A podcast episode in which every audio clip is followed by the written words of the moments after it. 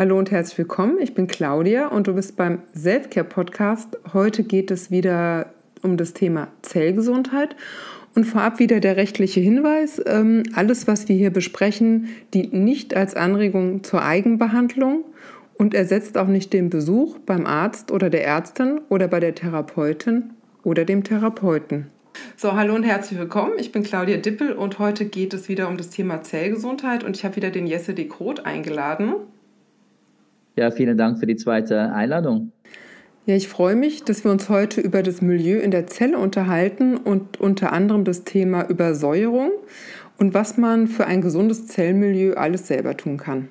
Ja, diesmal zu Beginn ein kleiner Ausflug in die Geschichte. Die meisten kennen Louis Pasteur, der ist durch das Pasteurisieren bekannt geworden.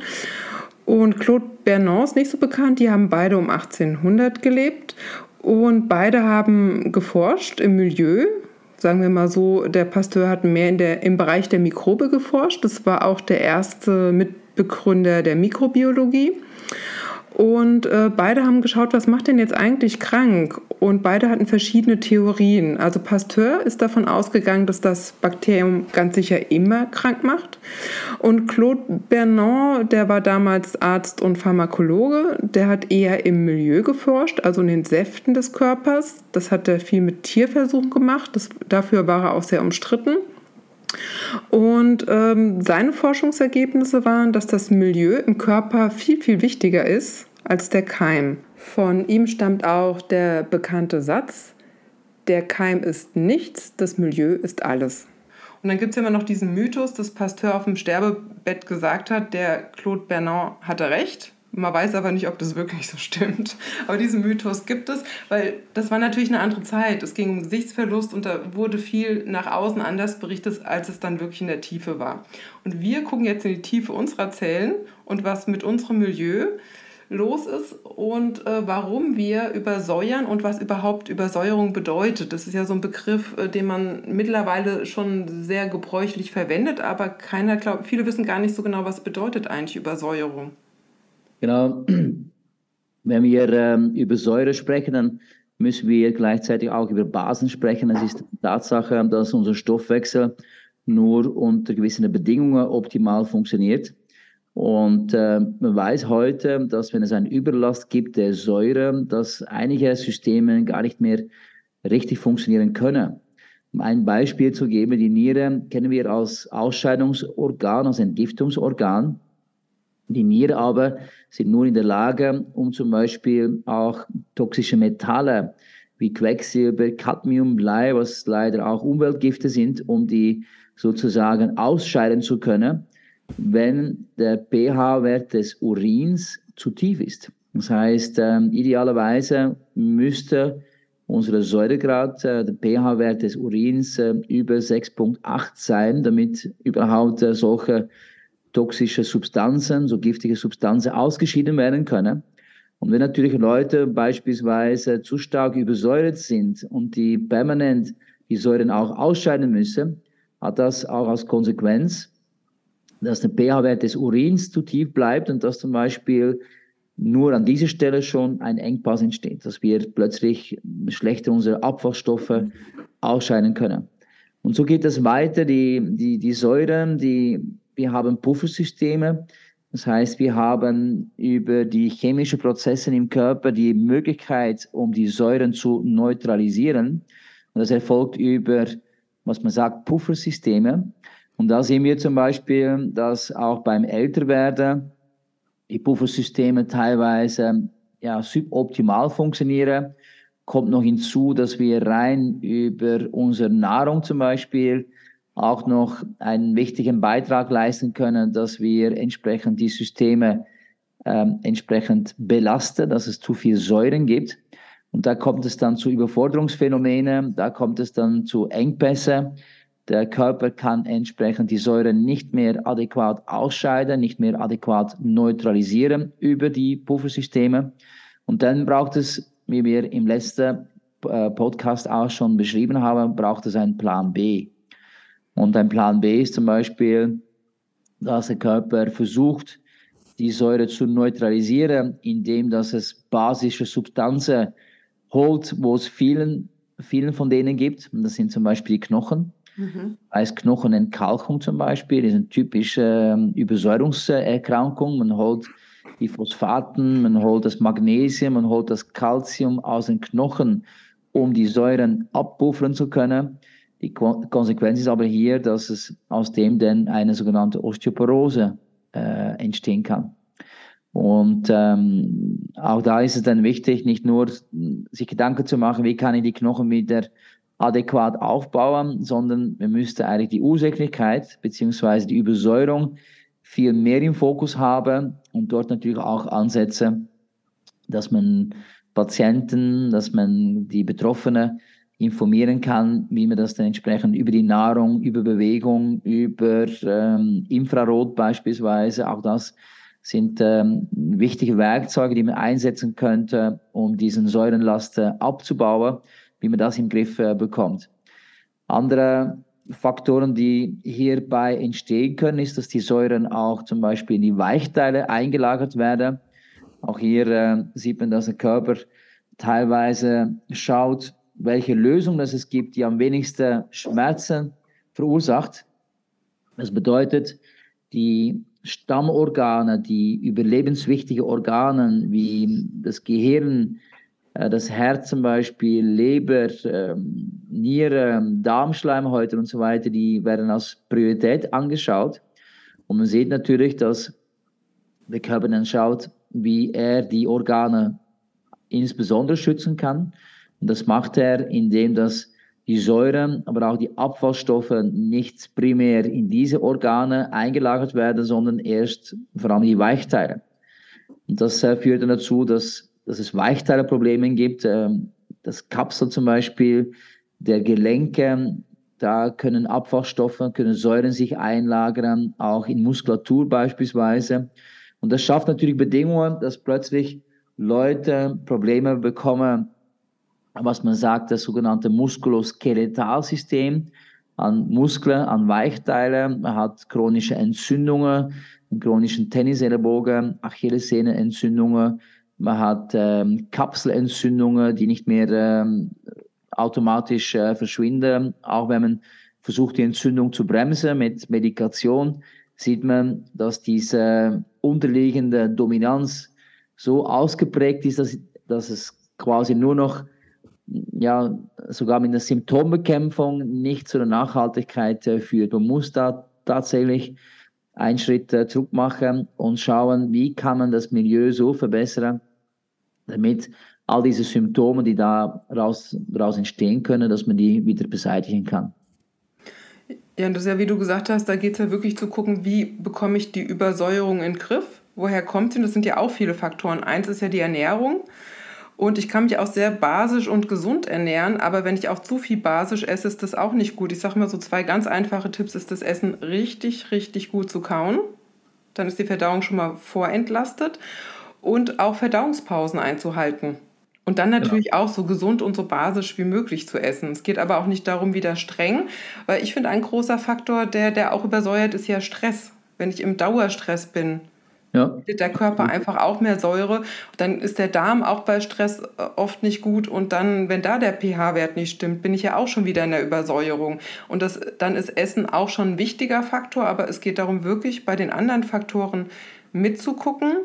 Und ähm, ja, und auch zu gucken, auch über die Haut, finde ich, die kann man ja auch super nutzen, um wieder zu entsäuern. Das ist ja wirklich ein ja. großes, großes Entgiftungsorgan und da sind so, so einfache Sachen wie basische Fußbäder, finde ich ja genial. Und natürlich immer wieder raus in die Natur, frische Luft und wirklich runterzukommen. Genau. Ja, da kann man natürlich äh, einiges tun, so von den therapeutischen Werkzeugen, um da mitzuhelfen. Aber einige Systeme, die du gerade auch angesprochen äh, hast, ähm, werden sehr häufig gar nicht berücksichtigt. Und das ist zum Beispiel auch die Tatsache, dass das wichtigste Puffersystem, was wir überhaupt im Körper haben, dass es unsere Magensäuren sind. Das heißt, während dass wir genug Säuren im Magen brauchen für eine adäquate Verdauung, sehen wir, dass gleichzeitig im Blut genau solche Puffersysteme entstehen, die dafür sorgen, dass die Säuren im Körper global dann quasi neutralisiert werden können. Das heißt aber auch, wenn man zu wenig Säure hat im Magen und auch hier gibt es wieder mehrere Aspekte, die da eine Rolle spielen. Du hast vorher das Thema Stress schon angesprochen, zu wenig kauen, aber auch zum Beispiel die Blutung des Magens ist ein ganz äh, wichtiger Aspekt. Und einige Nährstoffe zum Beispiel, wie B-Vitamine, auch Zink zum Beispiel, den Kalziumstoffwechsel, führt dazu, dass wir genug Säure produzieren können. Und das ist im Prinzip auch ein wichtiger Schutzfaktor, weil alles, was wir essen, und dann sind wir wieder beim Milieu, alles, was wir essen, hat auch teilweise gewisse Mikroorganismen da, wo da vorhanden sind. Und da tut der Körper sich verteidigen gegen eine Überladung von Mikroorganismen, indem das im Magen genug Säure produziert werden, um dafür zu sorgen, dass die Mikroorganismen abgetötet werden und nicht das Verdauungssystem äh, ja, über, überladen tut. Das heißt dann aber auch, dass, und das kennt man auch von vielen Patienten, und leider wird das äh, teilweise suboptimal äh, interpretiert, es gibt viele Patienten, die zum Beispiel leiden unter Sodbrenner. Und Sodbrenner tut man typischerweise definieren als ein zu viel an Säure. Man hat aber untersuchungstechnisch feststellen können, dass die, die meisten Patienten, die ein Sodbrennen haben, dass es nicht ausgelöst wird durch zu viel an Säure im Magen, sondern ein zu wenig an Säure. Und was macht denn, was macht ein Magen in dem Moment, dass es zu wenig Säuren gibt? Dann ist natürlich diese Schutzreaktion, um Mikroorganismen abzutöten, nicht gewährleistet. Und dann geht zum Beispiel hier der Magenausgang zu. Wenn ein Magenausgang zugeht, dann ist es klar natürlich, dass die Nahrung, die im Magen verdaut wird, nicht quasi zum nächsten Station gehen kann, zum Zwölffingerdarm, sondern quasi in die falsche Richtung zurückfließen kann und dort natürlich die Speiseröhre dann irritiert. Und ja, wie gesagt, jede irritierte Speiseröhre wird dann so interpretiert, dass man die Säure noch mehr blockieren sollte. Und da muss man halt dann realisieren, dass man das wichtigste Puffersystem des Körpers, um die Säuren zu neutralisieren, mit blockiert. Und das sind eben dann solche Nebenwirkungen, die entstehen können, die man nicht sofort merkt, aber vor allem die Dauereffekte sind da doch äh, nicht äh, unwichtig, dass man die auf dem Radar hat eigentlich verschieben sich dann ja alle pH-Werte. Ne? Wenn ich dann gucke, dass der Magen dann eigentlich basisch gemacht wird, die Magensäure, dann ist der pH-Wert da ja schon verschoben wenn ich dafür Medikamente nehme. Ja. Und dann hat es ja wieder Auswirkungen auf den Dünndarm. Und ähm, im Endeffekt geht es ja darum, immer wirklich eine gute Balance zu haben. Und der Körper kann ja wirklich lange kompensieren. Ist ja immer die Frage, wie lange nehme ich was? Genau. wie bereit bin ich denn parallel ursächlich zu schauen? Ne? Also wirklich, äh, was kann ich denn, und da gibt es ja viele Alternativen, machen, um wirklich zu gucken, dass mein Magen wirklich jetzt nicht den Muskel unten schließen muss, weil er sonst zu wenig Säure hat. Und ich finde, man sieht, sieht wieder, wie, der, wie genial der ausgleicht. Also jedes Symptom kann man auch wirklich versuchen, logisch zu denken, okay, der, der spricht mit mir, ne? Ich, mir geht genau. die Säure hoch. Was, was ist der, könnte denn die Ursache sein? Habe ich viel Stress? Esse ich total ungesund, äh, kaue ich viel zu schnell. Ne? Also es gibt ja auch, oder manchmal sind es ja auch tatsächlich Medikamente, die Sodbrennen als Nebenwirkung haben. Genau. Ja, und dann ist natürlich auch, äh, wenn wir äh, vorher das, äh, das, das Magenthema ähm, so ein bisschen genauer angeschaut haben, was du schon gesagt hast, dass die Konsequenzen bleiben leider nicht im Magen selbst. Äh, man sieht auch, dass durch dem, zum Beispiel der pH-Grad des Dünndarms äh, sich äh, verschiebt. Normalerweise muss es leicht sauer sein. Mhm. Und da geht es dann beispielsweise, wenn das plötzlich im positiven Bereich dann äh, gebracht wird, gibt es Bakterien, die eher ungünstig sind, die dominierend äh, wirken können. Und die können dann wiederum plötzlich ähm, aufgrund dieser Dominanz, können die zum Beispiel vermehrt Histamin freisetzen, vermehrt äh, Entzündungsbotenstoffen und so weiter. Und da sieht man, dass sehr, sehr viele Krankheiten geboren werden können. Und das kann vom, vom Rheuma gehen bis zu irgendwelchen sogar Autoimmunerkrankungen, die entstehen können aufgrund eines äh, ungesundes äh, Mikrobioms. Und das, äh, das zeigt auch wieder hier, wie das, wie das Wechselspiel doch äh, beruht auf ein, ein delikates Gleichgewicht. Und wenn man das Gefühl hat, okay, man verändert da etwas, äh, der Rest wird dann wohl richtig mitmachen. Man sieht, dass vor allem die Dauereffekte leider nicht äh, ohne Konsequenzen bleiben. Ja, das Problem ist ja gerade, wenn jemand einen Säureblocker nimmt, dass, dass man dann das Gefühl hat, man kann ja wieder alles wie vorher essen, ne? dass dadurch gar keine Änderung stattfinden muss, weil der Körper ja sein, sein Signalzeichen gar nicht mehr so senden kann. Also so ist die Erfahrung bei den meisten, die es, man kann einfach wieder essen wie vorher. Ja. Ja, es gibt natürlich auch die mechanische Ursache, mhm. ähm, wo zum Beispiel die Speiseröhren äh, fixiert ist im Zwerchfell. Mhm. Aber auch das kann man gut behandeln. Da gibt es Osteopathen, die zum Beispiel die Mechanik dann äh, korrigieren können, damit diesen äh, Mageneingang, Schließmuskel oder Schließmuskelfunktion auch wieder richtig funktioniert. Und dann muss man auch äh, nicht zwingend dann zurückgreifen auf äh, solche Medikamenten. Mhm. Ist auch meine Erfahrung, äh, genau wenn es um Verdauungsbeschwerden geht, oft ist das Zwerchfell ja auch verspannt, wenn Übersäuerung ist. Muskul die Muskulatur verspannt ja sowieso bei Übersäuerung. Deswegen arbeite ich dann auch viel mit Osteopathen und Osteopathinnen zusammen, um wirklich den Körper mitzunehmen. Und das ist manchmal irre, was da passiert. Ich hatte das selber schon mal, dass mein Zwerchfell extrem verspannt war. Da hatte ich das Gefühl, ich kriege kaum Luft und ja, bin ich halt auch zur Osteopathin und danach habe ich wieder Luft bekommen. genau. Ja, also ja es hängt alles zusammen. Sollte, ja, das sollte man immer mit im Kopf haben. Und ich habe auch bei, bei Sodbrennen schon einfach Magnesium und noch was zum Nervenentspannen gegeben und das Sodbrennen war weg. Das war irre. Mhm. Ne? Also zu sehen, dass da auch es darum geht, zu gucken, eine Entspannung hinzukriegen und auch zu gucken, ja, wieder ganzheitlich, wie wir es vorhin hatten, wie kriege ich das Milieu denn wieder basisch hin? Und da ist der Darm, da, da könnten wir ja auch stundenlang drüber reden, ist der Darm ja auch nochmal so wichtig. Der hat ja ausgeklappt eine Fläche wie ein Fußballfeld. Genau. Und äh, ich glaube, da gibt es ja auch ganz viele Studien, dass einfach die Vielfalt der Besiedlung extrem abgenommen hat in unseren Breiten, weil wir einfach einseitig essen und sehr ungesund, wenn man mal guckt, wer isst denn wirklich frisches Essen, was nicht belastet ist. Das ist ja eigentlich gar nicht möglich. Auch Bio hat ja mittlerweile eine Belastung, weil es einfach in der Luft ist. Genau. Aber viele essen ja Sachen, die gar nichts im Essen zu suchen haben jeden Tag. In Fertigprodukten sind, glaube ich, bis zu 20 Stoffe drin, die nichts mit Essen zu tun haben. Und das ja. ist Neuland. Das ist ja wirklich, ja, es gibt ja neu, einfach Neuland fürs Verdauungssystem. Das ja. kennt es ja gar nicht. Ne, ist tatsächlich so, dass die Belastung ähm, viel schneller zugenommen hat als äh, die Anpassungsfähigkeit, dass, die wir überhaupt zur Verfügung haben, um, mhm. um das zu kompensieren. Man darf nicht vergessen, äh, mittlerweile gibt es 1,2 Kilogramm Antibiotikaspuren auf jeden Hektar Land äh, mhm. in Europa. Das heißt, äh, wir haben natürlich Antibiotikaspuren in unserer Nahrung, äh, nicht nur in, in Gemüse, sondern auch in Fleisch. Ähm, da sieht man auch das, das Phänomen, dass wenn ein Bauer eine Kuh kauft, dann tut er quasi sein ganzes Stall antibiotisieren als präventive Maßnahme. Mhm. Aber das hat natürlich einen unglaublichen Impact auf das Gesamtmikrobiom. Und die Antibiotikaspuren, die sind natürlich auch nachher im Fleisch. Wir essen das. Äh, auch das äh, schwächt unser Mikrobiom. Und das ist wie ein Konkurrenzprinzip. Wenn wir mhm. viele gute Bakterien haben, sehr äh, viele, äh, was man sagt, Symbionten, das sind quasi Bakterien, die mit uns in Symbiose leben.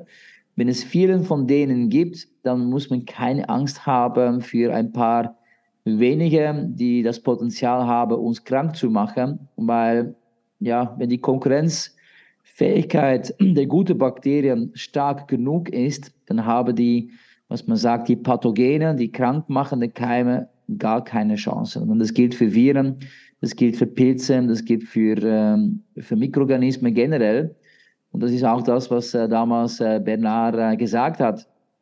Wenn das Milieu stimmt, wenn wir dafür sorgen, dass das Mikrobiom eine ein optimale Belastbarkeit hat, dann muss man nicht, äh, dann muss man keine gefährliche Keime fürchten, weil die haben keine Chance. Die können sich mhm. gar nicht entpuppen in so ein Milieu.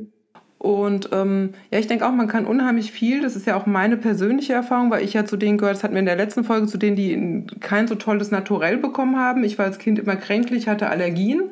Deswegen habe ich mich auch mit Gesundheit beschäftigt. Ich habe keine Allergie mehr, genau.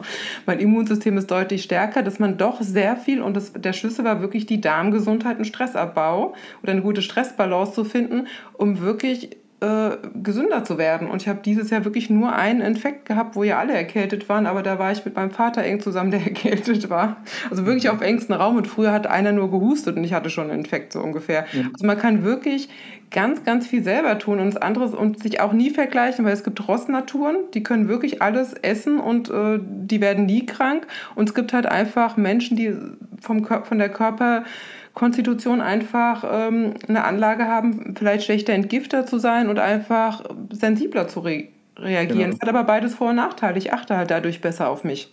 Wenn ich das ja, hier geht es ähm, ja. um Belastbarkeit und Belastung, oder? Wenn die Belastbarkeit höher ist als die Belastung, ja. dann bleibt man gesund und dann passiert gar nichts. Erst dann, wenn die Belastbarkeit natürlich ein bisschen geschwächter ist und die Belastung nimmt zu, dann kann das Verhältnis in die falsche Richtung kippen und dann gibt es äh, Symptome. Ja.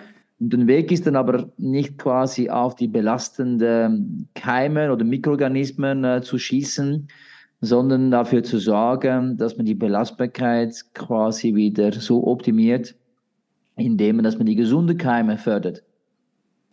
Das ist ja auch Lebensqualität, ne? wenn ich das Gefühl habe, mein Milieu ist wieder so gestärkt, äh, dass ich jetzt nicht Angst haben muss, weil einer hustet, der mit mir im Raum ist. So war es bei mir früher wirklich. Ne? genau. Ja. Ich sofort so, oh Gott, ich krieg was. Aber einfach so die Erfahrung zu machen, nee, ich habe mich jetzt so stabilisiert mit Nahrungsergänzung und mein Darmflora, der kriegt immer wieder was, zu wissen, okay, damit habe ich eine andere Energie, einen anderen Schutz eigentlich. Ja. Das, das finde ich schön zu wissen. Genau. Ja, es ist, aber, ja. ist utopisch zu denken, dass man tatsächlich ähm, bedrohende Keimen äh, abtöten kann, weil sie sind allgegenwärtig, die sind, die sind da, oder? Mhm. Und, ähm, selbst dann, wenn man sich äh, in ein Glaskäfig äh, einschließen würde, abgesehen der Tatsache, dass es natürlich äh, Lebensqualität raubt, äh, selbst das äh, wird uns nicht gesünder machen.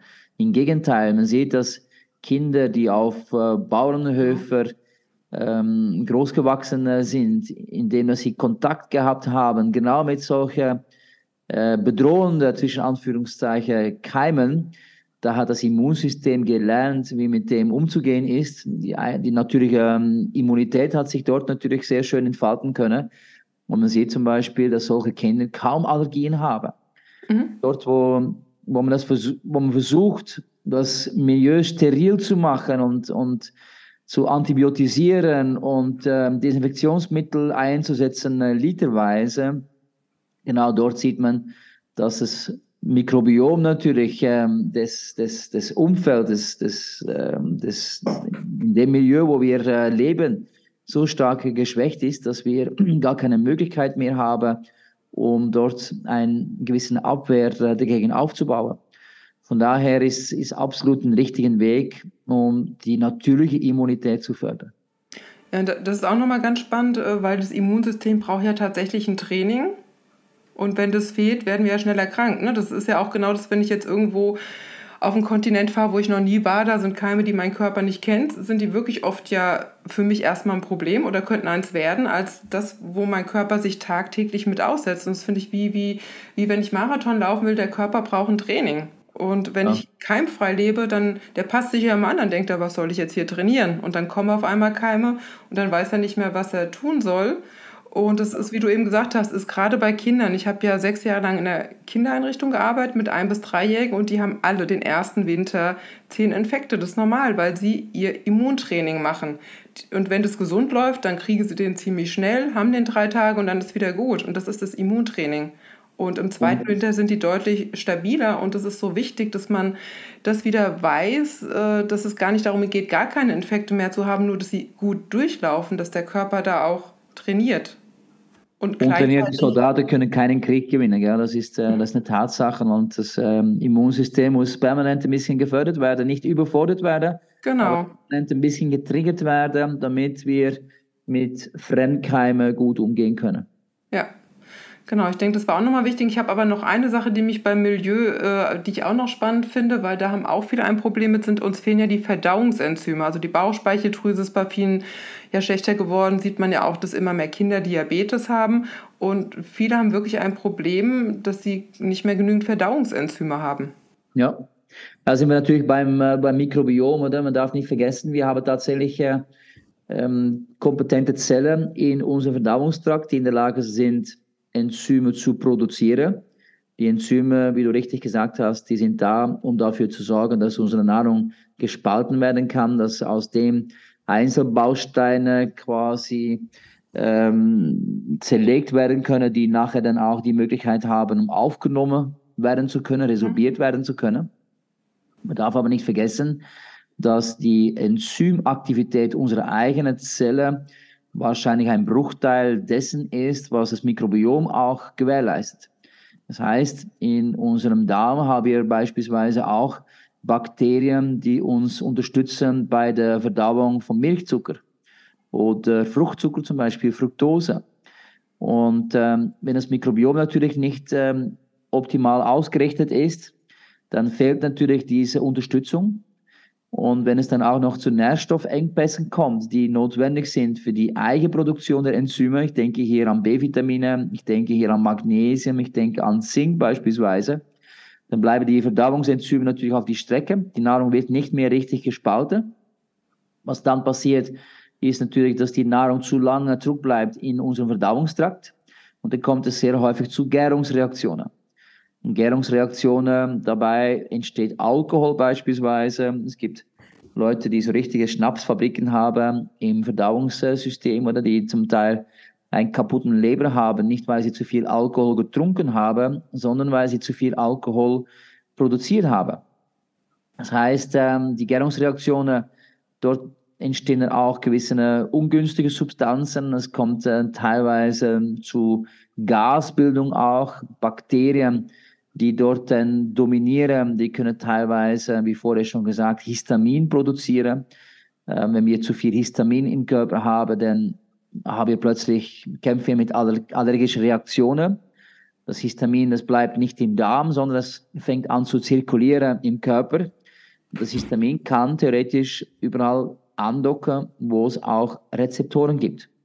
Das heißt, es gibt zum Beispiel Rezeptoren im Blasenwand, es kann zur Reizblase führen. Es gibt ähm, auch Rezeptoren auf die Gebärmutter. Das führt dazu, dass äh, Frauen zum Beispiel während der Mens ähm, starke Krämpfen haben, starke Schmerzen haben. Es kann Nesselfieber äh, verursachen, es kann Asthma verursachen. Es kann dazu äh, führen, dass zum Beispiel Leute Migräne aus dem entwickeln und, und, und. Von daher, auch hier ist das Mikrobiom wieder äh, wichtig. Und da kann man natürlich den entsprechenden Patienten, der darunter leidet, kann man eine Krücke mitgeben, indem dass man zum Beispiel natürliche Verdauungsenzyme geben würde, damit erstmal diesen, diesen Teufelskreis, der da daraus entstehen kann, dass man das schon mal unterbinden kann. Genau, und dann halt wie immer wieder ursächlich und individuell zu schauen. Ich denke, jetzt haben wir äh, das Thema auch so grob beleuchtet, trotzdem auch in der Tiefe. Und zusammenfassend würde ich sagen, geht es darum, wirklich zu gucken, dass die pH-Werte stimmen. Wichtig ist die Darmgesundheit, wenn es ums Milieu und die äh, eine gute Säure-Basen-Balance geht. Magen fand ich nochmal wichtig. Ja, und auch, ich denke, das Thema Stressabbau und beim Essen wirklich zu gucken, sich gesund zu ernähren, gut zu kauen, auch zu genießen, das würde ich sagen, ist so zusammenfassend, äh, was, was wichtig wäre für eine gute Säure-Basen-Balance. Hast du das Gefühl, ich habe noch was vergessen? Bestimmt. Ja, was wir natürlich im letzten Postka ja. Äh, Podcast schon angesprochen haben, die Mitochondrien. Die Mitochondrien genau. müssen möglich sein, weil wenn, die, ähm, wenn dort Engpässe entstehen, dann wird automatisch die Zelle natürlich gezwungen, um Säure zu produzieren. Und dann geht natürlich äh, der Schuss in die falsche Richtung. Und das äh, ist auch eine ganz wichtige Ursächlichkeit. Man kennt das auch als Mitochondriopathie.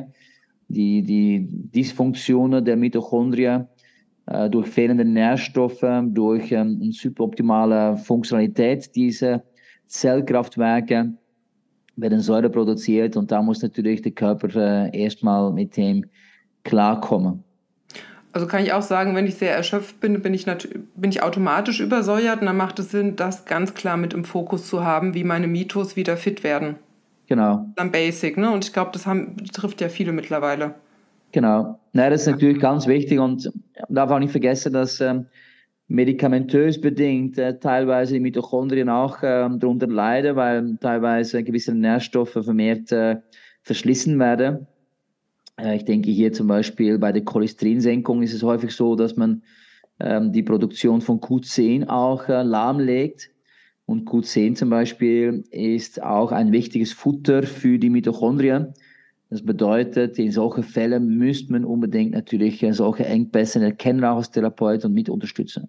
Ja, genau, genau. Das ist für mich so selbstverständlich, da wirklich zu, gezielt mit Mikronährstoffen zu gucken und Vitalstoffen, dass ich das jetzt gar nicht mehr auf dem Schirm hatte. Mache ich auch selber bei mir und da habe ich einfach auch einfach gute Erfahrungen, weil wenn kein Baustoff da ist, dann habe ich keine Energie. So einfach ist es. Und wenn der Darm nicht okay ist, dann kann ich die Nährstoffe ja gar nicht aufnehmen. Dann, wie du sagst, gibt es diese Teufelskreisläufe und es geht darum, die wirklich gezielt zu unterbrechen. Und ich finde es auch wichtig, da wirklich individuell zu gucken, wirklich sich Zeit zu nehmen mit der Beratung und immer wieder auch selber reinzuspüren, was gibt mir Energie von den Sachen, die ich jetzt neu mache in meinem Leben. Ja, man kann jeden Architekten, jeden Baumeister, jeden Handwerker äh, fragen. Für sie ist das selbstverständlich. Äh, aber wenn man das beste Team vor Ort hat, wenn es an Ressourcen fehlt, wenn es keine Baumaterialien gibt, dann wird man auch kein Haus renovieren können. Ja. Und äh, das sind leider Aspekte, die, die so ähm, banal eigentlich sind, aber trotzdem sehr häufig vergessen werden. Dass man gar nicht dran denkt, man hat das Gefühl, der Mensch sollte einfach regulieren, sollte eigentlich auf dem äh, reagieren, was ich ihm quasi als Therapieeffekt äh, zugefügt habe. Wenn es aber so ist, dass die Nährstoffe äh, mangelhaft sind, dann egal was man tut, dann wird da nichts passieren. Man wird dann sehen, dass der Patient entsprechend therapieresistent wird. Und da sieht man, dass die Therapieresistenz tatsächlich häufig durch einfach zu korrigieren Nährstoff- oder Mikronährstoffengpässen ähm, ausgelöst ähm, wird. Und wenn man das auf dem Schirm hat, dann kann man natürlich die, die, die Therapieeffekte, die alle ganzheitlichen Mediziner versuchen zu erzielen, kann man natürlich viel besser entfalten lassen wenn man auch dafür, so, wenn man auch dafür sorgt, dass die Biochemie wieder stimmt. Genau, das ist basic. Ne? Das Beispiel zum Beispiel, ich kann ja, wie du eben schon gesagt hast, ein Haus haben, habe die Bausteine da, aber kein Mörtel, dann kann ich auch kein Haus bauen. So das ist es. So einfach, so kann man es vereinfacht erklären und trotzdem ist es ja, finde ich, hochkomplex und äh, ich finde, man sieht wieder, dass man eigentlich nicht isoliert gucken kann. Wir versuchen zwar isoliert jetzt Sachen zu erklären, aber im Endeffekt spielt alles zusammen. Und es ist gut, da wirklich so einen ganzheitlichen Blick für zu haben. Genau. Ja, die Kunst ist dann ein guter Detektiver zu sein und ähm, entsprechend die Engpässe zu erkennen und dann genau die Instrumente auch äh, zu kennen, wo man ansetzen könnte. Und das wird dann schlussendlich äh, dazu führen, dass auch bei chronischen Patienten, die wir alle in unserer Praxis haben, 10, 15, 20, 30 Jahren leiden, indem dass man solche ähm, teilweise banale, aber trotzdem wichtige Aspekte korrigiert, dass man sieht, dass selbst nach so vielen Jahren die Leute es schaffen, wieder ähm, ja, normale Regulation zurückzugewinnen. Mhm. Ja, und ich denke, wir haben halt ein Problem, dass die Mikronährstoffe so extrem fehlen, weil wir total reizüberflutet leben. Das gab es ja noch nie. Unser System kennt es noch gar nicht.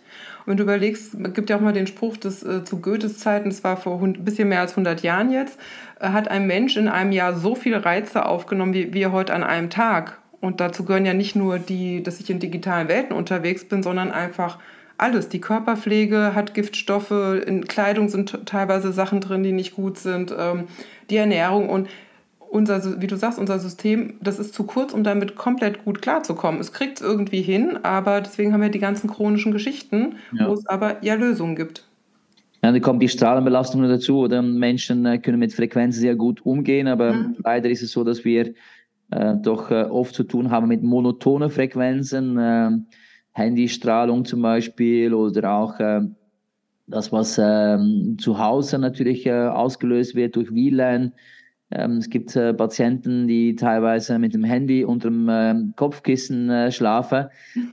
Man realisiert sich zu wenig, dass auch ein Mensch natürlich ähm, auch ein elektromagnetisches System besteht und das durch externe Strahlung beispielsweise auch gewisse Steuerungssysteme negativ beeinflusst werden können. Und auch das wäre mal interessant, um, um da tiefer auf diese Thematik einzugehen. Genau, das können wir gerne auch noch machen, weil das ist wirklich spannend, weil das ja auch wirklich komplett neu für unsere Systeme ist. Und da habe ich aber auch gute Erfahrungen, wieder mit Mikronährstoffen aufzufüllen. Ja, die Belastbarkeit kann man tatsächlich äh, zum Glück auch mit äh, Mikronährstoffe verbessern. Mhm. Gab es auch eine Studie im Zusammenhang mit Vitamin B3 beispielsweise, wie Vitamin B3 auch die Empfindlichkeit gegenüber Elektrosmog, gegenüber Geopathie teilweise verbessern kann. Auch da ist die, äh, die Mikronährstoffwissenschaft schon sehr weit und wir verstehen schon viel besser all diese Zusammenhänge und vor allem die Engpässe entstehen können, wenn dann solche Elemente fehlen. Mhm. Gut, ich denke, dann haben wir wieder einen tiefen Einblick gehabt und ich freue mich auf unsere nächste Folge. Da geht es um Biophotonen, ganz, ganz spannend. Ähm, und dann werden wir ausgiebig uns darüber unterhalten. Super, freue mich schon. Ja,